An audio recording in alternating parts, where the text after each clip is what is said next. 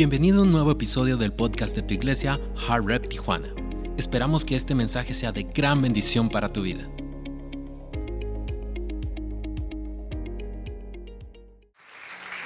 Iglesia, así como estás, levanta tus manos, levanta tus manos, pon tu, tu mano en tu corazón, cierra tus ojos.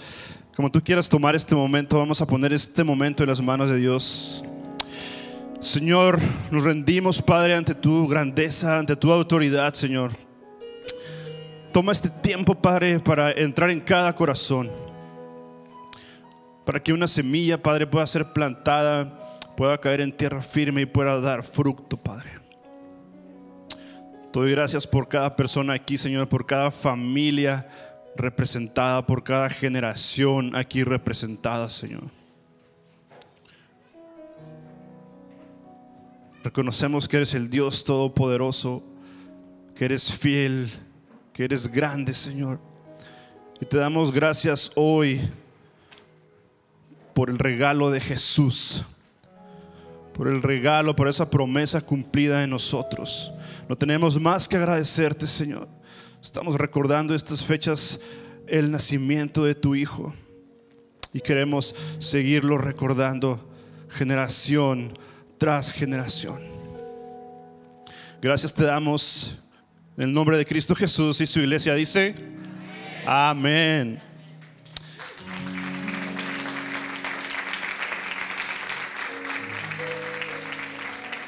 Iglesia, reciban un saludo de nuestros pastores, pastores Carrillos, se quedaron en San Diego, tiempo familiar. Eh, yo sé que hay muchas personas también que salieron de la ciudad en estas fiestas, salen, visitan, salen a otros estados, a otros países, se cruzan aquí la línea. Pero Pastor tomó un tiempo, les manda un fuerte abrazo, un saludo caluroso, les manda decir feliz Navidad a todos. Y si tú quieres escuchar a Pastor, ya sabes dónde lo puedes hacer. Ya están los podcasts que cada, cada semana pasan aquí, nos dicen, tú puedes escuchar los podcasts, alguna palabra que te llamó la atención. Ahí están todas las prédicas de nuestro pastor Carlos. Hay que dejarlo descansar un poquito. ¿Cuántos dan gracias a Dios por nuestro pastor?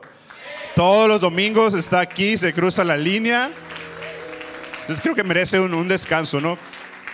Acompáñame en Mateo 1, 17. Y ahorita puedes tomar tu lugar.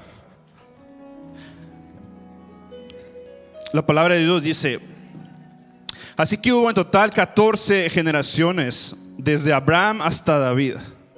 14 desde David hasta la deportación a Babilonia y 14 desde la deportación hasta el Cristo. Puedes tomar tu asiento.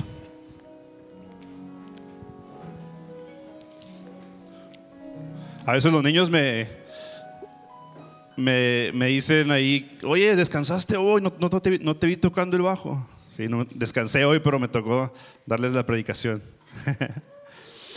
y estamos, seguimos celebrando el nacimiento de Jesús. El tema que te quiero hablar el día de hoy es el árbol familiar. El árbol familiar, o como tú lo puedas conocer, el árbol genealógico. ¿Cuántos conocen árbol genealógico? Amén. Yo creo que nos enseñan hasta en la escuela, ¿no? La importancia de saber de dónde tú vienes. Y los veo más ensanchaditos, ¿eh? Estuvo buena la comida. Estuvieron buenos los, tamalitos. ¿Cómo se la pasaron? ¿Bien? ¿Abrieron muchos regalos? creo que es una, creo, creo que es una, una temporada especial para el pueblo de Dios celebramos el nacimiento de Jesús. Y, yo sé, estuve mirando historias ahí en Instagram, en Facebook, cómo se la pasaron, ahí en su pinito de Navidad, estuve mirando lo que estaban comiendo y, todas las familias celebrando, todas las familias subiendo historias, fotos, celebrando feliz Navidad. Y, y lejos de simplemente celebrar con comida, creo que estamos celebrando el nacimiento de Jesús, esa promesa. ¿Cuánto dicen amén? Y, yo sé que se la pasaron súper bien. Nosotros, fíjate, nosotros estuvimos ahí en casa de mi cuñada con los niños, pusieron un arbolito, me llamó la atención que pusieron su arbolito de Navidad ese mismo día, ese mismo día y que lo armaron en 15 minutos.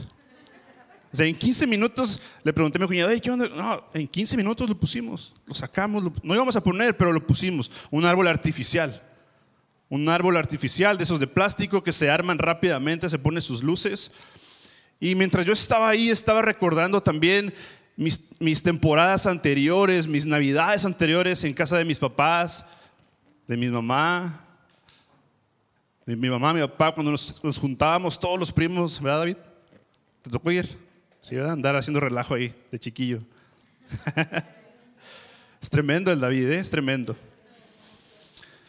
Pero recordaba y recordé una vez que mi madre quiso poner, quiso poner un árbol natural. En vez de plástico, dijo, voy a, ¿sabes qué? Vamos por un natural, de esos grandotes. ¿Quién, quién le gusta árbol natural o árbol natural? ¿Quién es árbol natural? ¿De plástico? Ay, bueno, están ahí, están ahí 50 y 50. Pero yo recuerdo esa vez como, como ¿sabes qué? Ya me cansé de poner árbol, de plástico, vamos por un árbol natural. Y recuerdo que mi papá tenía una pickup, se subió al, fue a buscar un árbol, no estaba tan grandote, era medianito, ¿no? Compró su árbol natural, pero a mi hermano le quedaron después ganas de poner árbol natural. Es un árbol que tira ramas, además cuesta más caro. Tiene sus ventajas, sus pros y sus contras. Obviamente huele, huele natural, huele a, pino. Hasta tú piensas que estás, gracias, tú piensas que estás en el mero bosque ahí, ¿no? oliendo eso. Pero sabes, mi mamá dice, no, ¿sabes qué? Mucho cochinero, se hace un desastre, ese árbol ocupa mantenimiento. Y más aquellos, si pusieron su árbol, hay gente que pone desde noviembre, desde meses anteriores. Imagínate. ¿Cuántos ponen de, noviembre? Ah, ¿Clau? ¿Sí? ¿Y natural? No, artificial. Plástico. Pero es, es un árbol natural necesita mantenimiento. Un árbol natural te trae problemas porque tienes que andar levantando. ¿Se me explico? Y mira, te explico obviamente esto de los árboles, haciendo referencia, porque pues, obviamente estamos en, Navidad, estamos en, Navidad celebrando, todavía ya pasó, pero es, este, este mes sigue, seguimos celebrando, pero te hago la referencia porque la familia es igual. Una familia natural, una familia real, está llena de problemas está llena de, ¿cómo te puedo decir? Hace escándalo, es una familia que hace desastre. Hay familias que se comportan de maneras artificiales, queriendo lucir de una manera, ah, ¿sabes qué? Yo voy a lucir de manera que nadie sepa mis problemas, que nadie sepa qué está pasando aquí adentro. Y por eso te hago esa referencia. Y el tema de hoy es el árbol familiar o el árbol genealógico. Mateo está hablando, Mateo está hablando y está tomando toda la generación de... No sé si te habías puesto a pensar en esto. Incluso en tu, en tu misma familia, a ti te da identidad tu árbol genealógico. Puedes saber de dónde vienes. Yo te puedo decir que yo llego hasta, ¿qué te puedo decir? Mi bisabuelo. ¿Has pensado en, así en tu, ¿De dónde vienes tú? Que sigue el bisabuelo, el tatarabuelo, ¿no? Tatarabuelo. Y si te vas más para atrás, yo, yo, yo hasta ahí llego. No sé quiénes son más mis demás familiares, pero sabes, Mateo estaba explicando aquí y lo dice de esta manera. 14 generaciones desde Abraham hasta David. 14 desde David hasta la deportación de Babilonia y 14 desde la deportación hasta el Cristo. Son total 42 generaciones, que es la familia de Jesús. ¿Te has puesto tú pensar alguna vez de dónde viene Jesús? Obviamente Jesús es el Hijo de Dios, ¿no? Pero Él tiene familia terrenal. Tiene a su mamá, tiene a su papá. Y desde ahí nos está explicando Mateo la generación de Jesús. Y creo que no somos o, nos podemos comparar con Jesús al decir que nuestras familias no son perfectas. Yo creo que si en algo tú te puedes comparar con Jesús o nos podemos comparar con Jesús es que nuestras familias no son perfectas. Nuestras familias tienen debilidades. Está David. Ese tremendo David tuvo sus tiempos buenos y sus malos tiempos. Sí, podemos decir, oh, escribió tantos salmos, Dios estuvo con él, fue el rey que tuvo el, corazón conforme a, a Jehová, a Dios. Pero ¿qué me dices de cuando tomó a la mujer de Urias? Mandó a Urias al batallón, ¿sabes qué? Vete este enfrente para que te maten. Él sabía que le iban a matar y poder tomar a una mujer. Que de ahí nace otro hijo. Esa es la familia de Jesús. Jacob. Jacob el manipulador, el mentiroso, el charlatán. y, creo que esas, personas de aquellos tiempos aún pueden estar en nuestras familias. ¿Conoces algún manipulador en tu familia? ¿Algún mentirosillo? ¿Algún charlatán? Para orar por él ahorita. Y si no, a lo mejor tú eres. Ah, no. ahorita vamos a orar por ti. Pero esa, esa era la familia de Jesús. De ahí Jesús venía. No sé si alguna vez tú te habías puesto a pensar eso. ¿Qué onda con, con, Jesús, el Hijo de Dios? ¿De dónde viene? Esas son sus generaciones. Dios ideó un plan para trabajar por medio de generaciones.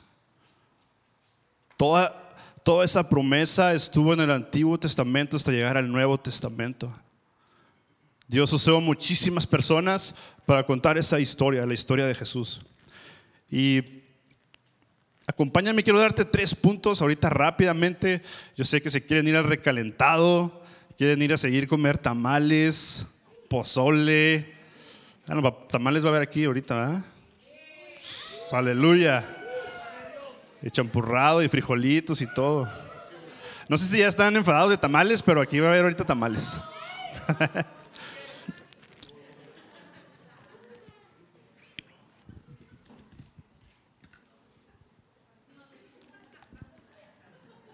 Punto número uno, nuestro árbol familiar revela la paciencia de Dios. Nuestro árbol familiar revela la paciencia de Dios. Y mira, Mateo estaba explicando la generación de Jesús. ¿Sabes qué? 14 generaciones atrás, 14 atrás y 14 atrás hasta llegar a Abraham. Estaba explicando todo esto a los judíos, al pueblo, porque quería que entendieran de dónde venía Jesús, de dónde venía esta promesa. Perdón, de dónde venía esta promesa. Aquí. Sí, sí, sí. De dónde venía esta promesa. Y Mateo no estaba contando, Mateo no estaba contando días, no estaba contando años, porque ese no fue el plan de Dios. El plan de Dios fue trabajar por medio de generaciones. Trabajar por medio de generaciones. Ese siempre fue el plan de Dios. Ese fue el plan perfecto de Dios, trabajar en generaciones. Y me llama mucho la atención cómo Mateo inicia, inicia esta genealogía de Jesús. Mira, se hizo desastre aquí, hay que limpiar.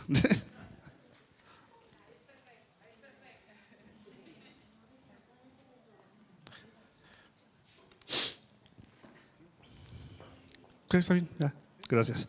Como cómo estaba contando Mateo en generaciones, porque así, así Dios estaba planeando trabajar. Y, y me llama la, atención y le doy mucho enfoque a esto, cómo, cómo Dios contó la historia, cómo Dios contó su historia a través de pecadores, a través de personas extranjeras, a través de personas que hacen desastres. Y tú miras todo el Antiguo Testamento, tantas historias que tú ves, pero sabes, Dios escogió ese tipo de personas para contar historias. Y no estamos muy alejados de ese tiempo. Dios va a usarte a ti, Dios va a usarme a mí, Dios va a usar a tus generaciones, Dios va a usar a tus hijos para seguir contando su historia. Va a seguir contando su historia por generaciones, miles de generaciones. Eso no va a cambiar. Ese es el plan perfecto de Dios. Imagínate si, si Dios hubiera dicho, híjole, ¿sabes qué, David? David ya cometió este error. David ya, David ya tomó, no tenía que hacer eso. ¿Por qué lo hizo? Mi plan ya se arruinó. No, Dios está trabajando con generaciones. Cuando Jacob estaba haciendo esas maldades de ser charlatán, de ser embustero, híjole, ya Jacob la regó aquí, Jacob ya pecó, mi plan se destruyó. No, ¿Por qué? Porque, porque Dios está trabajando a través de generaciones. Incluso igual con nosotros, cuando tú cometes un pecado, cuando tú cometes una falta, el plan de Dios no se detiene, el plan de Dios va a seguir a través de generaciones. El plan de Dios va a seguir a través de tus hijos. El plan de Dios va a seguir a través de los hijos de tus hijos. Me encantaba esa canción que estaban ah, los chicos de la alabanza cantando. Hasta mil generaciones. Ese es el plan de Dios, trabajar a través de generaciones. No va a trabajar en días, no va a trabajar en años, no va a trabajar en ti solamente, va a trabajar con tus hijos, a través de tus hijos.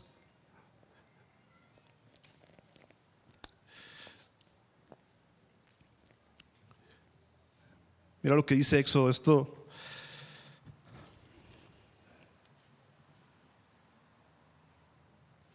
Éxodo 34, 7.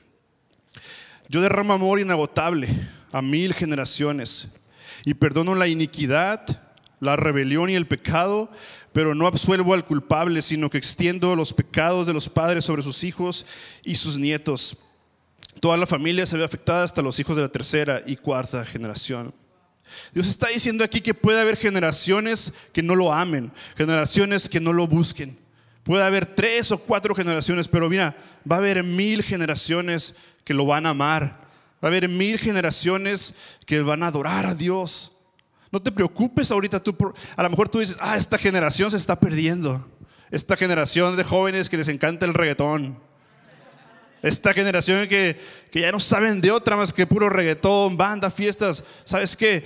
La promesa de Dios es que va a trabajar a través de generaciones. Y va a haber, si hay tres o cuatro generaciones que no aman a Dios, va a haber mil generaciones que lo van a amar y lo van a seguir adorando. Dale un fuerte aplauso a Dios por eso.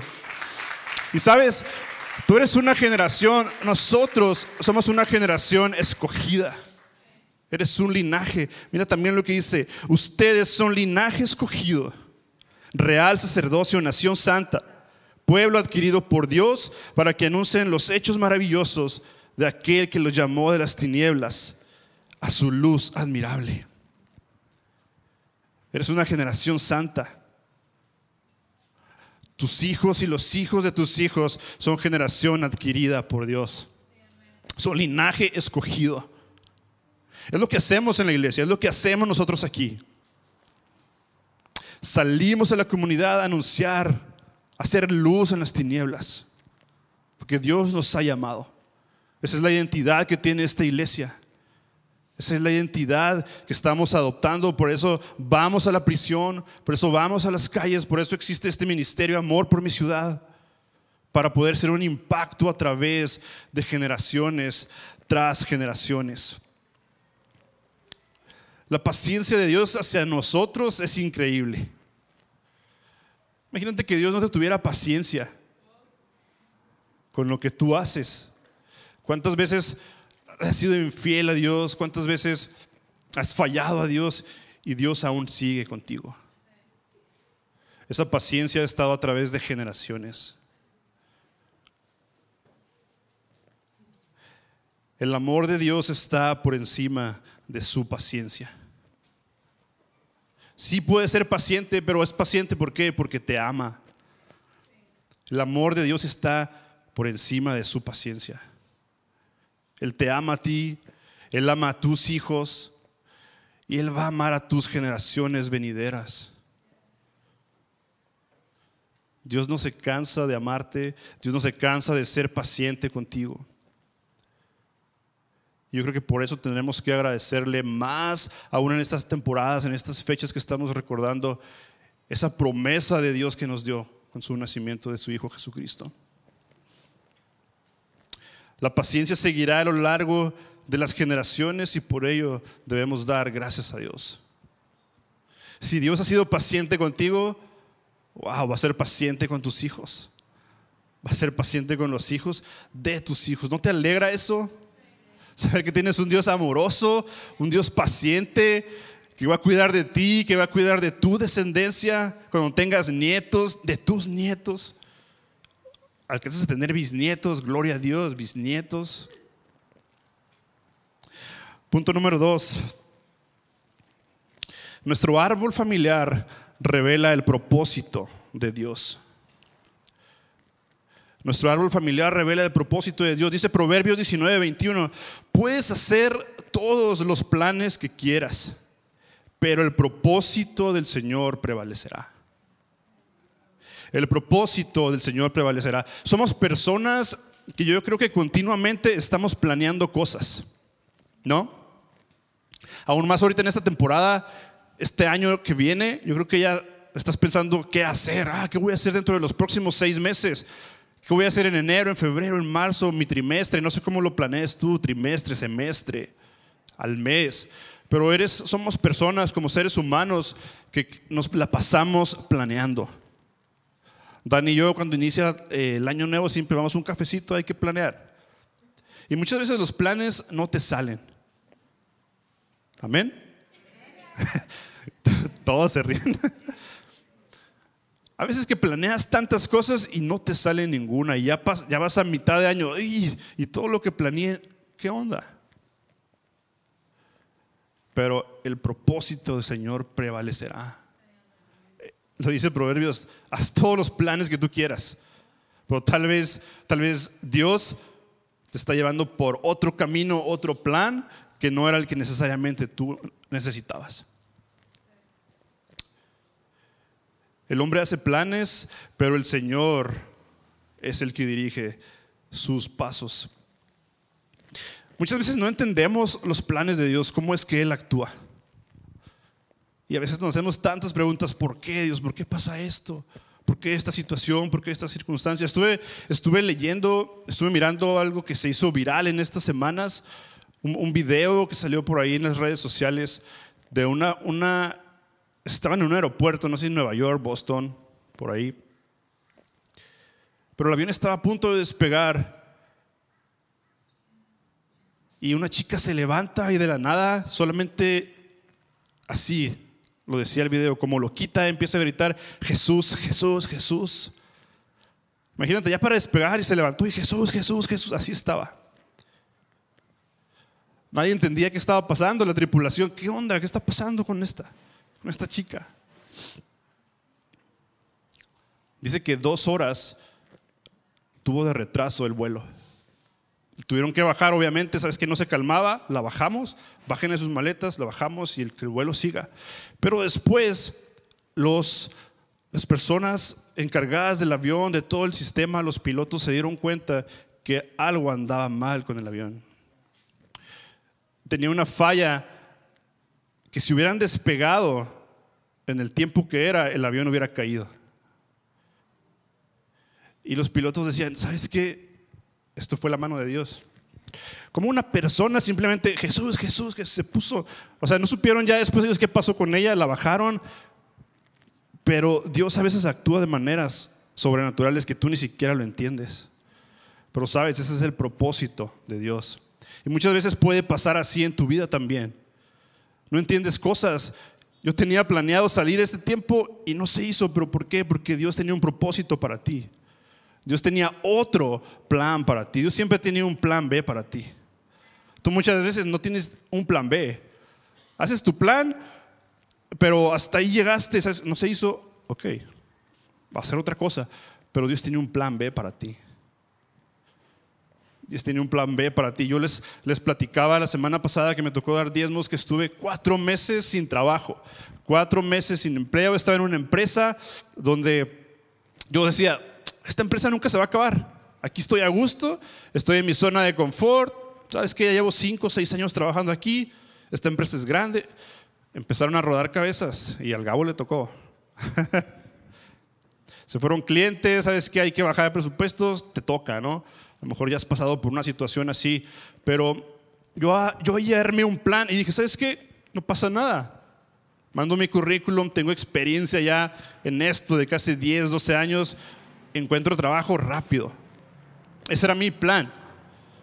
Y yo estuve mandando currículums y no llegaba la llamada.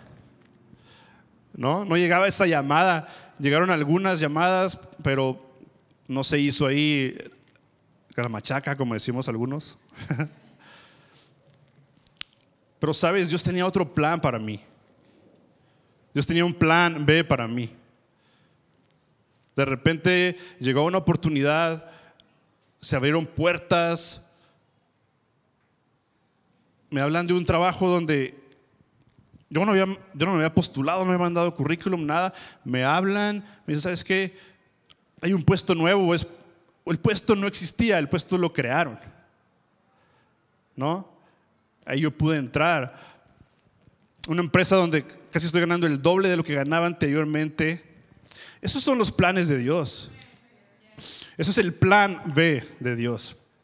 Yo tenía un plan, no funcionó, pero sabes, Dios tenía un plan B para mí. y Dios tiene un plan B para tu vida.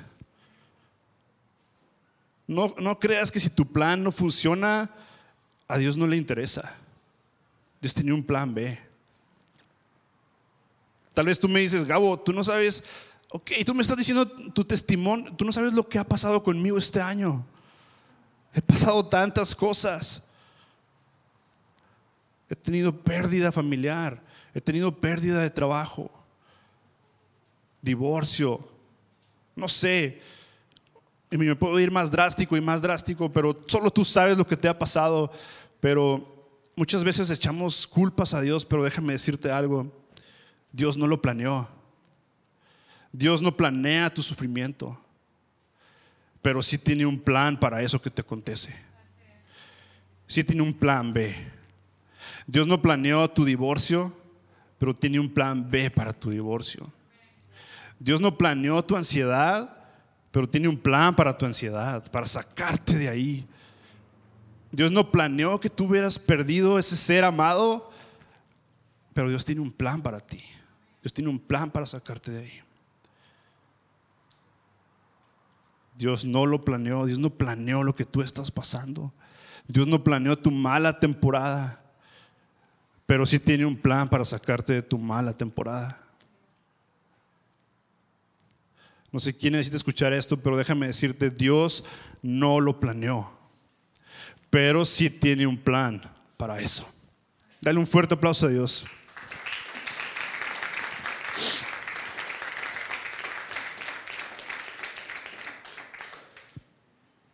¿Cuál es el propósito de Dios? Dice Génesis 50, 20. Ustedes se propusieron hacerme mal, pero Dios dispuso todo para bien él me puso en este cargo para que yo pudiera salvar la vida de muchas personas.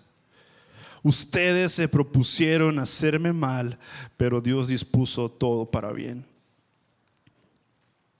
El sufrimiento que te llegue, las cosas malas que estén aconteciéndote en tu vida, se van a tornar en cosas buenas. Ese es el propósito de Dios para tu vida. Eso es lo que Dios nos revela. Y créelo, aférrate a eso. Si ahorita tú estás pasando temporadas de pérdidas, cualquier temporada que tú estés pasando, que no te esté gustando, ¿sabes qué? No quiero estar aquí. ¿Por qué estoy aquí? Hay un propósito para eso. Y eso se va a tornar en bendición. Eso se va a tornar en bendición para tu vida. Se va a tornar en bendición para tus generaciones. Se va a tornar en bendición para los hijos de tus hijos. Ese es el propósito de Dios y ese siempre ha sido el propósito y el plan de Dios. Les compartí a los chicos hace tiempo un mensaje, cambio de ruta. ¿Qué pasa cuando hay un cambio de ruta en tu vida? Hablando de cambio de ruta, si vas en un viaje, tú sabes que a lo mejor vas en el GPS y me voy todo derecho y de repente te manda por otro lugar un cambio de ruta que no tienes pensado. Tienes que, tienes que acomodarte, pero estás llegando al destino. Muchas veces en, en nuestra vida, nuestra vida no es un evento, es una jornada que estamos viviendo. Y muchas veces tenemos esos cambios de ruta. Cambio de ruta, planes que no estaban en tu vida, pero han llegado a ti. Llevabas meses de felicidad, felicidad, todo está bien y de repente te llega un cambio de ruta a tu vida. ¿Sabes qué? Ahora estoy en depresión, ahora estoy en ansiedad porque me ha pasado esto. Dios te va a sacar de ahí. Dios te va a sacar de ahí con el plan B que tiene para nuestras vidas. Amén. Vamos a dar un repaso. Número uno, el árbol familiar revela la paciencia de Dios. Gracias Dios por tu paciencia a través de tus generaciones. Número dos, nuestro árbol familiar revela el propósito de Dios. Recuerda, Dios no lo planeó, pero sí tiene un plan para eso. Y está trabajando en el plan B. Aunque a veces no, no sientas que Dios está obrando, está trabajando en el plan B. Número tres, nuestro árbol familiar revela la promesa de Dios. Nuestro árbol familiar revela la promesa de Dios. Mateo 1:23 dice, miren, la Virgen concebirá un niño, dará a luz un hijo y lo llamarán Emmanuel que significa Dios está con nosotros. Dios está con nosotros. Muchas veces seguimos preguntando, ¿qué vas a hacer Dios? Hablando de estos temas, de los planes que se nos, que se nos caen de las manos, se nos salen de control. ¿Qué vas a hacer Dios? ¿Dónde estás Dios? ¿Qué vas a hacer Dios? Pero ¿sabes cuál es la, cuál es la respuesta de Dios para tu vida? Yo ya lo hice. Yo ya lo hice hace miles de años y su respuesta es Jesús. Esa es la promesa. Esa es la promesa cual Dani nos hablaba en diezmos, Emanuel, Dios con nosotros. No te sigas preguntando, Dios, ¿dónde estás? Dios, ¿qué vas a hacer? Enfócate en lo que ya hizo Dios por ti. Dios ya dio a su Hijo unigénito hace más de miles de años para que tú puedas tener esa promesa viviente. Esa promesa estaba desde el Antiguo Testamento, cuando Isaías lo anunció. Y tendrá una virgen y esa virgen tendrá un niño y le llamarán Emanuel, Dios con nosotros. Hubo muchas personas que lo estuvieron esperando esa promesa de Dios. ¿Cuándo va a llegar el Mesías? Decían. ¿Será el rey David el Mesías? No, no era el rey David. Pasaron generaciones y la promesa seguía. Generaciones pasaron y la promesa seguía que iba a venir un Mesías, que iba a venir el Salvador del mundo.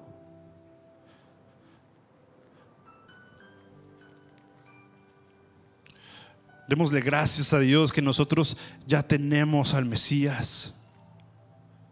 Lo hemos experimentado, el sacrificio de Jesús.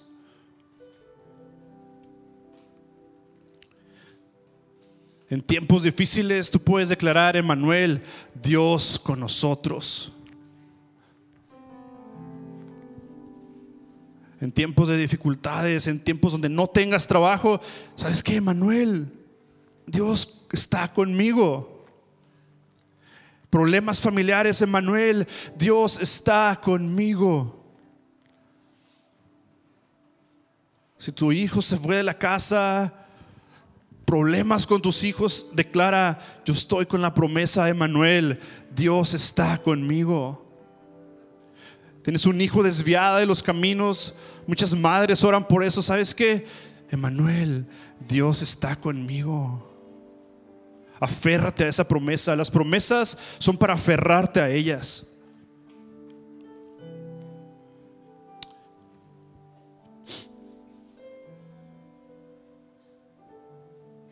Estamos celebrando el nacimiento de Jesús. Enfócate más allá del pesebre. Ve más allá del pesebre. De toda esa escena que hemos estado hablando estas semanas del nacimiento de Jesús. Nació en un pesebre, en un establo. ¿Por qué nació ahí?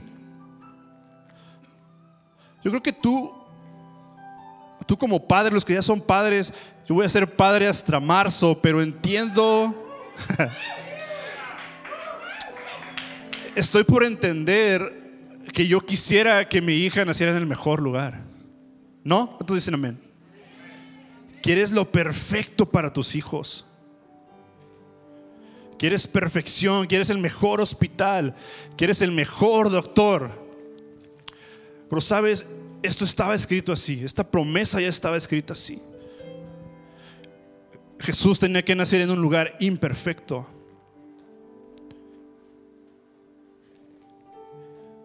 Porque Él es perfecto. Lo perfecto vino para salvar a lo imperfecto.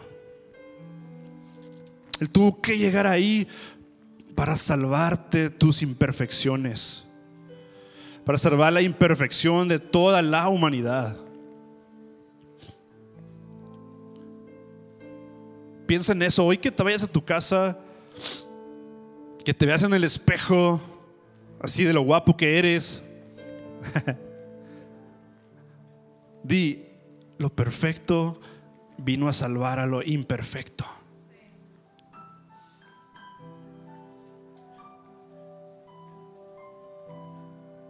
Pastor nos decía la semana pasada, ¿tú crees que no, José no tenía dinero para llevarlo a, otro lugar, a un mejor lugar?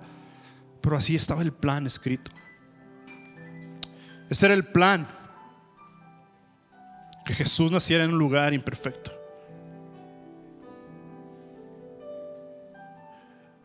Démosle el significado real que se merece este acontecimiento que celebramos. Y digo, los que son padres, no, no creo que, imagínense eso, ese dolor del padre de saber, ¿sabes qué? Voy a entregar a mi hijo. Sabiendo que sí, va a vivir sus 33 años, pero lo van a matar. Voy a entregar a mi hijo para que lo maten para que lo escupan. Pero lo voy a entregar para que limpie los pecados de la humanidad, para que limpie las imperfecciones de la humanidad. Yo creo que tú como padre no harías eso. No entregarías a tu hijo para que lo maten.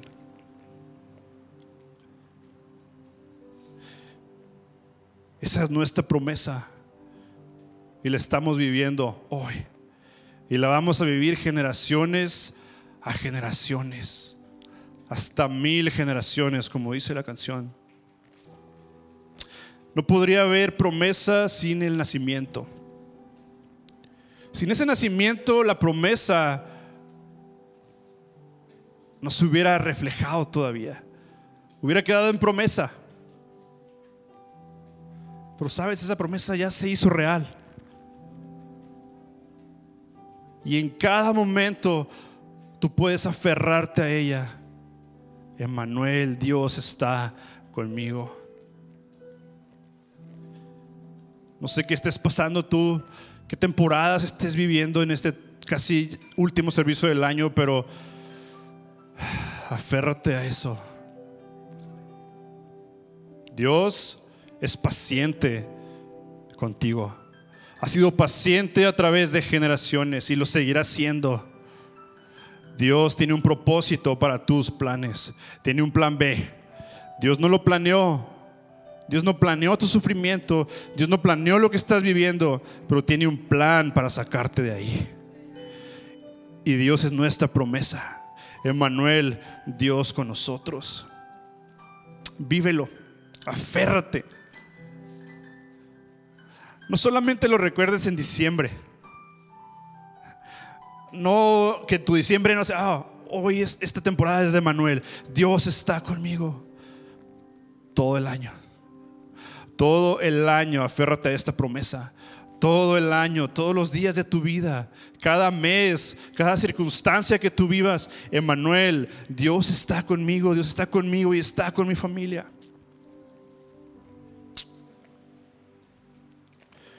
Esas son las promesas de Dios. Escuchaba hoy en la mañana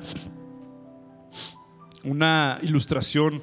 Nuestro suegro siempre nos manda videos de predicaciones y me tocó escucharla ahí mientras dormía. dos personas, dos, personas amigos de, la universidad, ¿sabes qué? Hay que ir a, pescar. ¿Alguien le gusta la pesca? muy poquitos, hermanos. Muy bien. hay que ir a pescar, somos amigos, hay que ir a pescar. era su deporte favorito. Ok, vámonos. Llegan a una llegan a una orilla, ya tienen su lancha, se van a meter mar adentro y, están ahí con el de la lancha. O sea, ¿cómo le hacemos para poder regresar? Nos vamos a meter, ¿cómo le hacemos? No pasa nada, simplemente ubica tu norte, todos han salido, es fácil salir. Pescas, ubicas el norte, le das y estás aquí de nuevo. Ok, perfecto, vámonos se meten en la lancha, se meten mar adentro, pescan, pescan muchísimas cosas. Estaba Juan y Pedro pescando. De repente empezó a caer neblina. Y todavía Juan dice, no, todavía le armamos un poquito más, más pescados. De repente ya no se mira nada. Y entonces Juan se acordó, ah, ok, me dijo que para el norte, yo creo que el norte está para acá. Por acá le voy a dar. Pero Pedro le dice, no, el norte es para este lado. Ah, caray. Saca su brújula y, la brújula le marca para allá. Entonces ya está en una encrucijada, pues, ¿qué onda? ¿A quién le hago caso? Le hizo caso a la brújula, vámonos.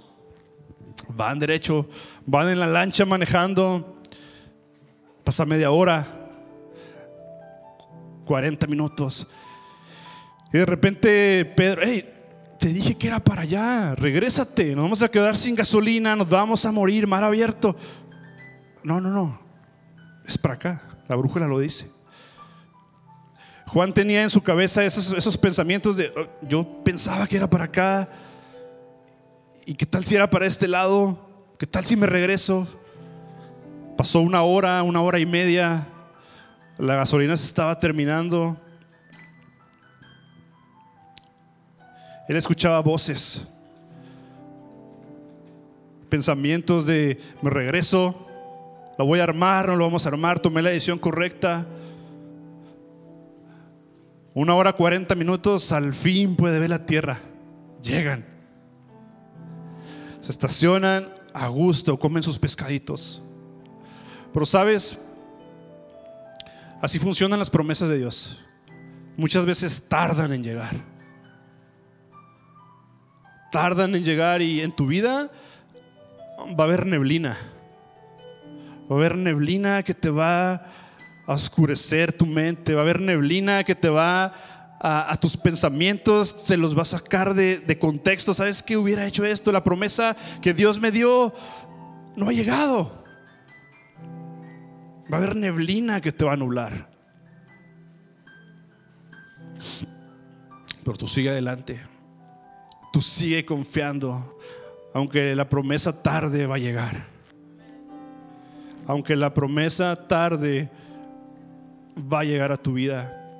Esa promesa de trabajo que te han dado, esa promesa de un matrimonio, esa promesa, no sé, de lo que tú quieras, esa promesa de un aumento de salario, esa promesa de un matrimonio fuerte, un matrimonio sin problemas, va a llegar.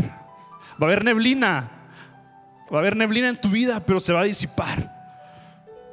Tú solamente confía y sigue adelante. Aunque tarde, va a llegar. Ponte de pie conmigo.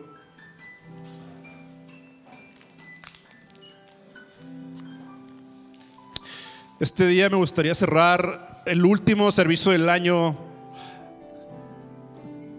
con familias abrazadas. Abraza a tu familia. Ahí donde estás, ve con tu familia, abrázala.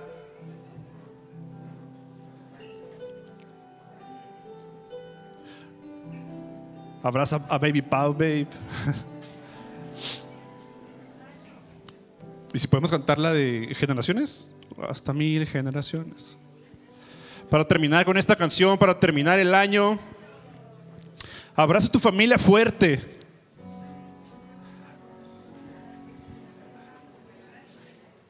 Estamos terminando un año, es el último domingo del año. La próxima vez que nos veamos va a ser año nuevo.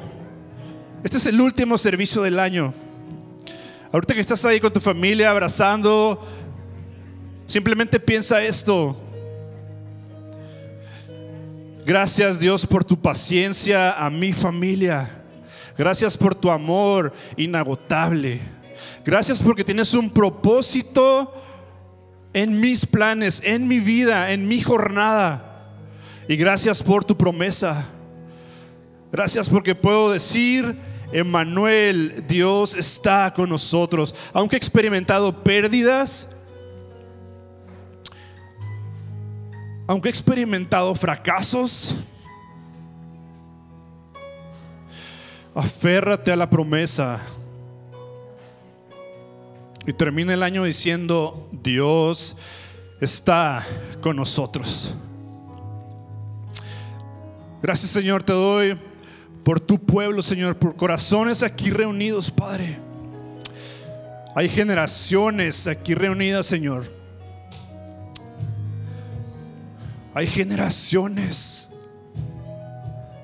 Gracias por tu amor, por tu amor incondicional, por tu amor inagotable.